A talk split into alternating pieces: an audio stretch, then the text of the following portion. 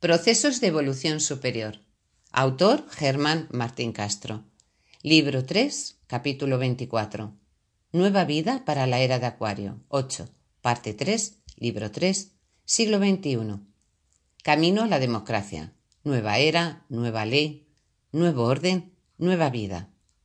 Facetas sociopolítica, económica, financiera, fiduciaria, laboral, familiar, educativa, científica, tecnológica, filosófica, artística, lúdica, sexual, sanitaria, humanitaria, religiosa y trascendental. Como ya hemos dicho más de una vez, es de todo punto necesario e imprescindible que tanto la persona humana como la sociedad, los gobiernos y las instituciones cambien el enfoque y significado de su acción, de vida, porque si se sigue viviendo como hasta el momento actual, la humanidad, salvo alguna excepción personal, seguirá como siempre, sin saber ni encontrar el camino adecuado y correcto para su evolución y progreso, a pesar de que en algunos aspectos o facetas está alcanzando desarrollos cada vez más interesantes y adecuados. Al empezar a exponer con algún detalle la nueva forma de vida y comportamiento, tanto para la persona individualizada como para las instituciones y los gobiernos, nos permitimos recordar y exponer una vez más que los enfoques y significados, tanto culturales, constitucionales y gubernamentales, y sobre todo el atraso general, onto y filogenético de la humanidad, han sido no sólo las causas principales del inadecuado camino y atraso que lleva la humanidad, sino que también han supuesto y siguen suponiendo los mayores hándicaps e inconvenientes para todo intento y proyecto de cambio y progreso. No nos detendremos en describir la multitud de esos inconvenientes, puesto que ya lo hemos hecho en anteriores capítulos de esta publicación. Por tanto, pasamos ya a exponer con la mayor precisión que nos sea posible en qué han de consistir y cómo han de ser realizados esos cambios que decimos ser tan necesarios. En primer lugar, al llegar aquí, debemos ya, una vez más y para siempre, exponer con toda gravedad y seriedad esa fórmula de vida que tantas veces hemos expuesto a lo largo de esta publicación.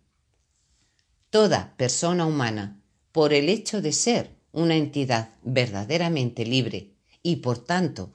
tener opción a realizar indistintamente todo lo que pretenda, tanto lo que sea bueno como malo, positivo o negativo, debe ser y estar en todo momento y lugar totalmente consciente, realmente relajada y verdaderamente en estado lúdico, con el moralmente obligado objeto y fin de discriminar, analizar, ver y dar significado propio, todo lo que siente, piensa y obra en todo momento y en todo lugar.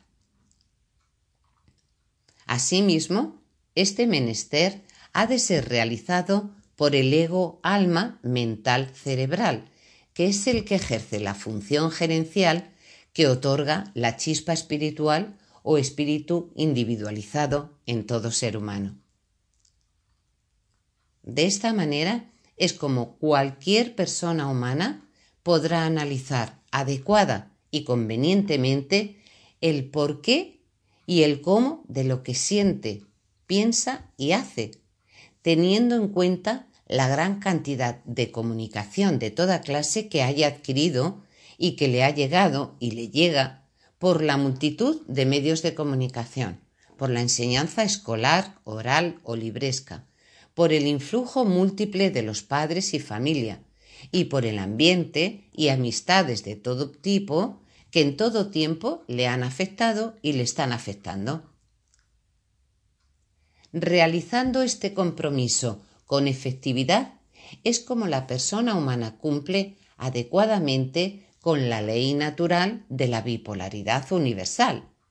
porque en su análisis profundo de la realidad puede dar a cada polo el enfoque y significado que, que le sea propio y adecuado. Hacemos notar aquí a todo el mundo que esta descripción de la actividad vital humana supone el verdadero cumplimiento de lo que el antiguo oráculo de Delfos emitía al decir que el ser humano ha de conocerse realmente a sí mismo. Al llegar aquí debemos exponer decididamente como algo realmente necesario e imprescindible que lo que se está explicando ahora en este capítulo debe ser la enseñanza principal que se debe dar a todo ser desde la educación infantil. Por tanto, se precisa que las autoridades académicas de todos los niveles introduzcan y empleen en los métodos didácticos, docentes e intelectuales el enfoque y significado de la acción vital que venimos describiendo hasta el día de hoy, no solo en este capítulo, sino lo que se expone en esta publicación. Hacemos notar que como la consecución de esta forma de conducta y su método de cumplimiento es algo bastante difícil de ser aceptado y ejecutado, tanto por la persona como por las instituciones y los gobiernos, al menos quedará como algo especial digno de estudio a efectos de cambio de paradigma, por lo menos en las principales facetas o aspectos de la vida y devenir humano. Es por lo que tratamos de ir exponiendo una manera que aunque no expedita, al menos pueda ir poco a poco cambiando las premisas y conceptos que rigen en la vida actual por nuevas acepciones que sirvan de acercamiento al nuevo enfoque y objetivo que se pretende en esta publicación.